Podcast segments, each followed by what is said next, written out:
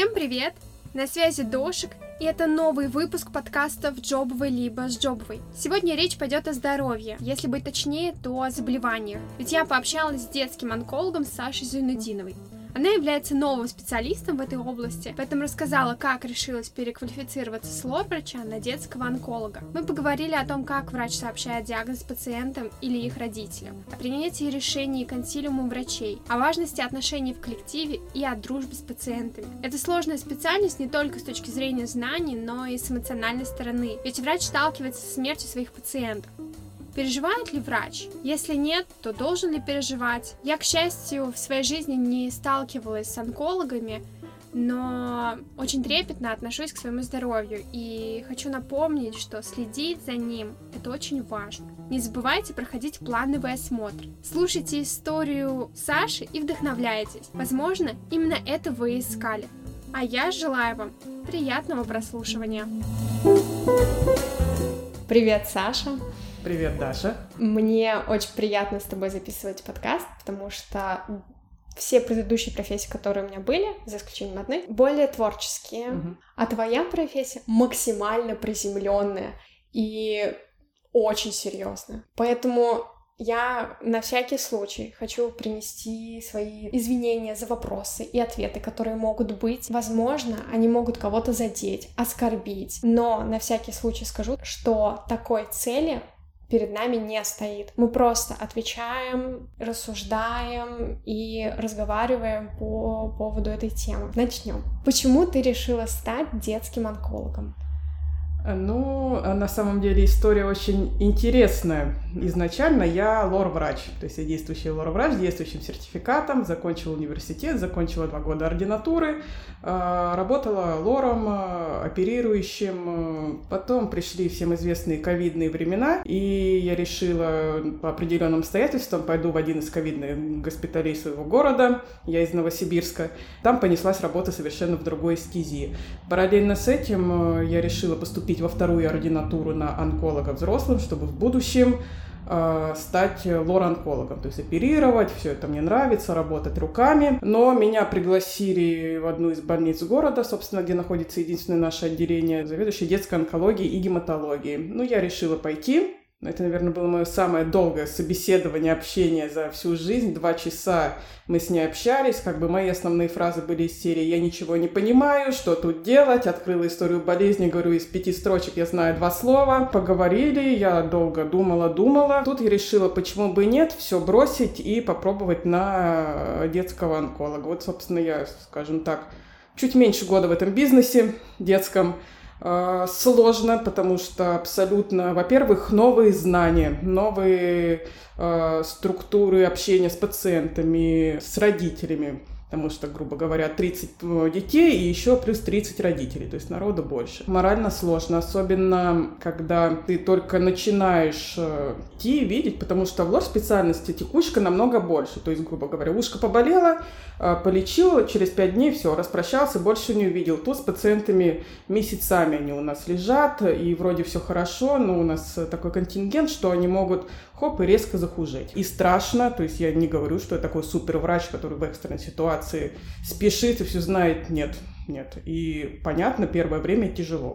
Какие виды рака распространены среди детей? Если взять э, Новосибирск, Новосибирскую область, то в основном это лейкозы, заболевания кроветворной системы. Э, детки в среднем до школьного возраста 3, 5, э, там, 7 лет бывает старше, но основной такой это острый лимфобластный лейкоз. Это образование отдельно органов, заболевания почки, нефробластома, заболевания кости, может слышали название саркома Юинга, остеосаркомы. Также есть заболевания лимфоидной ткани, заболеваний, лимфома Бёркета. Но основное это лейкоз, заболевание крови. Как сообщать родителям диагноз их ребенка? Давай будем вот на примере лейкоза, потому что они достаточно часто, то есть лейкозами вкратце занимаются гематологи детские, у них нет онкологического образования, ну и мы онкологи. Предварительно, когда ребенок поступает с подозрением на лейкоз, это бывает, это не планово, это экстренно, а, обычно перед школой, вот сейчас сезон, сдал кровь или перед садиком, низкие показатели и пришли, грубо говоря, к нам. Мы общими фразами говорим, что надо исключить то-то, то-то, то-то, в том числе а, лейкоз лейкоз. Для этого мы проводим определенное обследование, но главное, которое мы на нашем уровне можем сделать, это так называемая пункция костного мозга. То есть все клеточки расположены в костном мозге, которые вот производят, в том числе и плохие. Как мы говорим родителям, мы видим картинку, от этой картинки мы уже отталкиваемся. И, собственно, когда мы берем костный мозг, обычно на следующий день у нас результат, мы уже один на один или заведующая с мамой идет, или, ну, обычно мы стараемся тоже заведующие идти, вот лечащие врачи. Тяжело, то есть сообщаем, ну, примерно у вас лейкоз, и мы начинаем говорить примерно, что вообще ждет э, всю суть. Мы никогда не говорим, что мы вылечим. Мы никогда не говорим, что все будет хорошо. Мы говорим, какие осложнения. Все течение лейкоза протекает вот вообще вот без проблем, вот ровненько. А бывает, что осложнения, часто осложнения, это какие-то инфекции. Вот уже от инфекции проваливаемся, и, к сожалению, иногда бывают неблагоприятные исходы. Но в любом случае нам надо, а что от нас требуется родителям сказать правду и что как их ждет. А детям как говорить? То есть они понимают, что у них э, заболевание, которое может их убить. Ну, тоже смотря возрастной промежуток. Понятно, маленькие детки не понимают. Э, есть юридический закон, дети старше 15, они могут уже без согласия родителей, все, мы можем говорить, дети младше 15 только законным представителям. Рак — это заболевание, которое может убить, как мы уже с тобой только что говорили. Поэтому расскажи, переживает ли врач смерть пациентов? Да, но тоже зависит от ситуации. И иногда бывают примеры, вот как мы работаем, мы часто выезжаем на консультации в другие больницы. Часто бывает онкология на фоне инфекционного заболевания, и детей переводят к нам, и достаточно тяжелых. А, бывают летальные исходы через месяц, через два. Честно, вот если взять меня, вот в данном случае переживания нет, ты не привыкаешь к ребенку. Летальный исход произошел, мы обычно вот знаем, тяжелый произойдет, и не переживаем. Если у нас в отделении, да, когда вот первые пациенты у меня начались, э, я много выводов сделала. Самое ужасное это привыкание, потому что вроде все хорошо-хорошо, но вот эти осложнения, понятно, ты сам переживаешь э, за ребенка, за себя, что как сделал.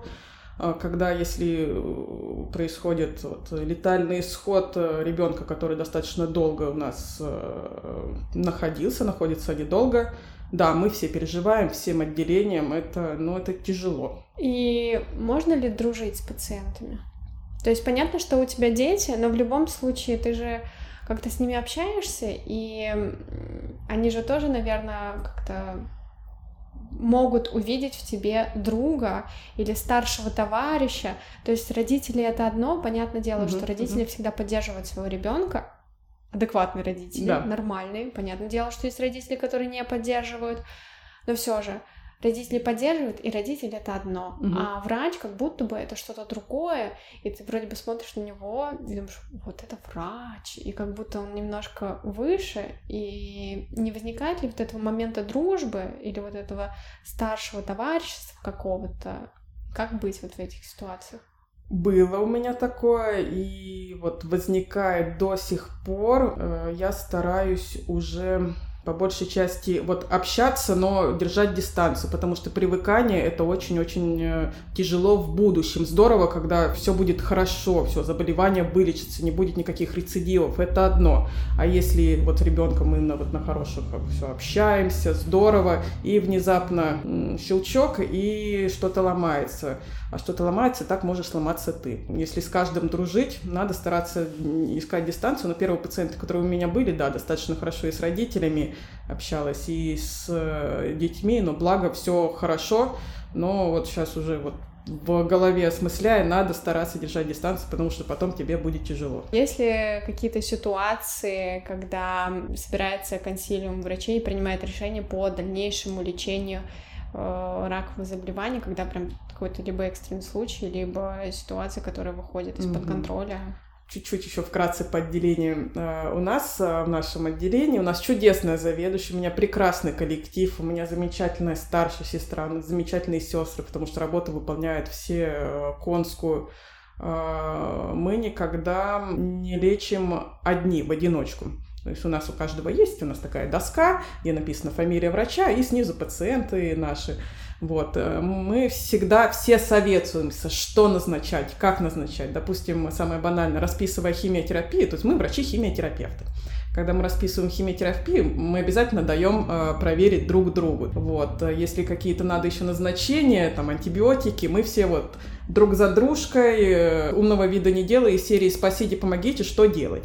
Вот. Консилиумы, конечно, собирается по большей части, если пациент тяжелый, если он переводится в реанимацию, или если много деток с сопутствующей патологией, нельзя ничего знать, то есть собирается консилиум э, из серии вот специалистов, гастроэнтерологи, неврологи, чтобы вылечить сопутствующее. То есть те же лейкозы, пример, мы никогда не можем дать э, химиотерапию ребенку, который болеет чем-то. Мы даже можем не знать, чем он болеет. Вот мы даем химиотерапию на вот здорового, готового ребенка. Когда нам непонятно, что с ним, тоже собираются консилиумы, педиатры, даже иногда реаниматологи у нас в отделении из серии «Что делать?». Да, мы их собираем достаточно, достаточно часто. В связи с э, многочисленными санкциями в отношении России, я знаю, что многие препараты недоступны для пациентов. Возникла ли такая проблема у онкобольных, если говорить про лекарства, это первый момент, mm-hmm. и второй момент про оборудование, которым необходимо лечить и используется в лечении пациентов? Ну смотри, в плане лекарств э, санкции на нас они не повлияли, э, но есть такие ситуации, что некоторые лекарства, они не входят в обязательное медицинское страхование, грубо говоря. Вот, что мы, что Москва, я общалась, что Петербург, есть э, официальные фонды, которых вот не на улице, которые ходят, э, ящички официальные, с которыми сотрудничают отделения больницы, которые ищут э, лекарства и уже на определенного пациента. Но основные лекарства, основные химиопрепараты, которые необходимы, они есть. Также у нас больницы потихонечку стараются оперировать. То есть у нас есть хирурги, э, детские онкологи, мы стараемся вот тоже с ними сотрудничать.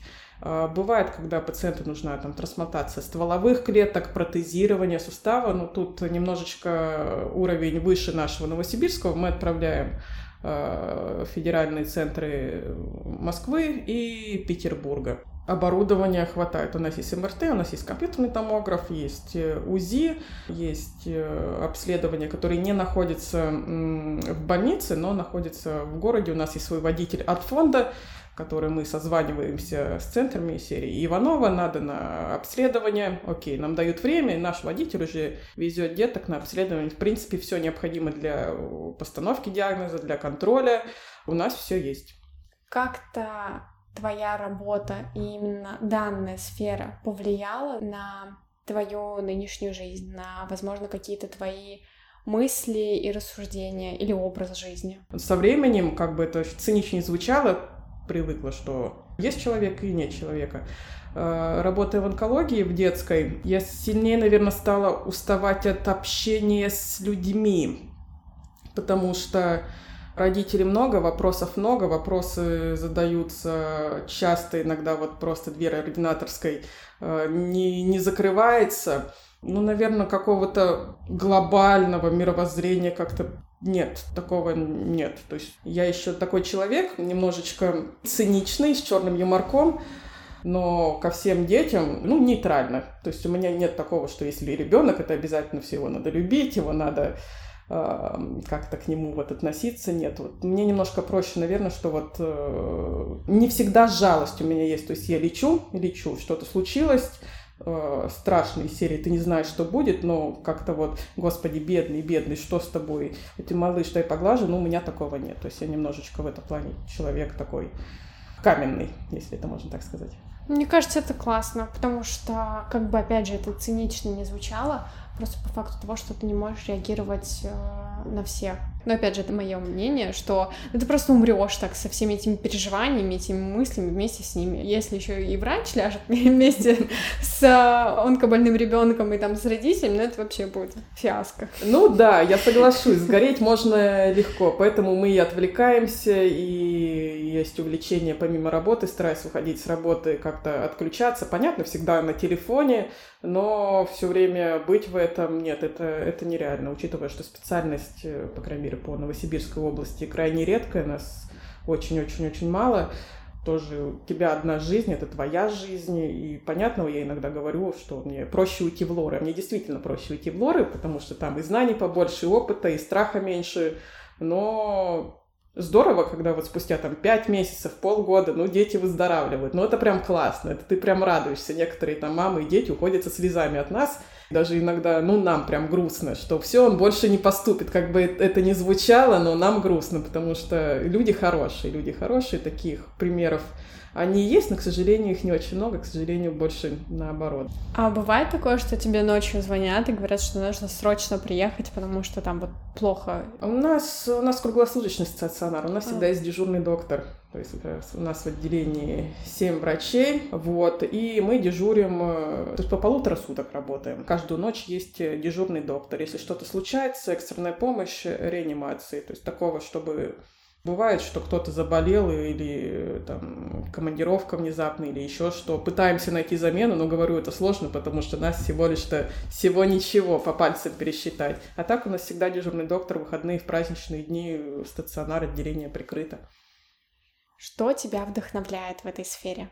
Наверное, я человек, который любит пробовать что-то новое и, наверное, любит результат и я не ищу простых путей. Видишь, э, эта специальность достаточно редкая. Вот очень сложно попасть вот из лоров в детскую онкологию внезапно, кто бы знал. Еще раз говорю, за результат. Плюс э, очень помогает э, люди, которые меня окружают в отделении. То есть результат и адекватность людей вокруг меня там. То есть это, это мне очень сильно помогает и вдохновляет.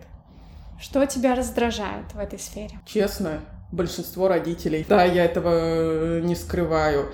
И, как и государственная любая медицина, очень много бумажной работы, безумно много бумажной работы и на компьютере, и в истории болезни. Это очень сильно раздражает. То есть там иногда на, на одно лекарство надо писать миллион бумажек, чтобы нам его дали. Это да, это, на это уходит очень много времени. Потому что оно на учете, и просто так его не получить, и там конкретное количество производится. И... Да, да. Это прям убивает. И последний вопрос. Ты как начинающий, и тебе даже проще говорить, потому что ты проходишь этот путь сейчас. Что ты можешь сказать э, таким же начинающим врачам или, возможно, тем, кто сейчас учится там на последних курсах или думает об ординатуре на онколога? Какие-то, может быть, советы или пожелания Никогда не надо бояться пробовать, никогда не, не надо бояться э, чего-то начинать. В любом случае тебя никто не укусит, тебя никто не убьет, не понравится, ты можешь от этого уйти. Главное, если нравится, пробуй и иди ты в любом случае можешь свернуть туда, куда тебе нравится. Как говорят в фильмах, вера в себя, все это здорово. Ну, понятно, тут и знания нужны, и мне очень страшно, говорю, было вот э, идти в эту специальность, но как-то поверила, что-то щелкнуло, а почему бы и нет? То есть тут вот в этом случае, да, вера в себя, уверенность. Не понравится, это лучше, чем э, ты потом будешь ходить думать, блин, надо было пойти, надо было попробовать. А тут ты попробовал, ты понял, нравится, не нравится. Так что я тоже еще не это не знаю, что меня ждет, но пока я здесь, я ни о чем не жалею, тяжело, вот как-то вот оказалось. Спасибо большое, что согласилась э, поговорить со мной по поводу своей профессии. Для меня врачи, если честно, это прям небожители какие-то, потому что, ну, просто спасаете людей, и делаете такие вещи, о которых просто как будто, знаешь, реально волшебники. Спасибо, что рассказала еще больше мне об этой сфере. И я надеюсь, что всем, кто нас слушал, тоже рассказ очень понравился, вдохновил на что-то. Возможно, кто-то решил стать врачом-онкологом, возможно, и детским, возможно, и взрослым, кто знает. Но в любом случае, если вы еще не подписались на мой подкаст, обязательно сделайте это прямо сейчас. Если вам выпуск понравился, расскажите о нем всем своим друзьям, близким и знакомым. И пока!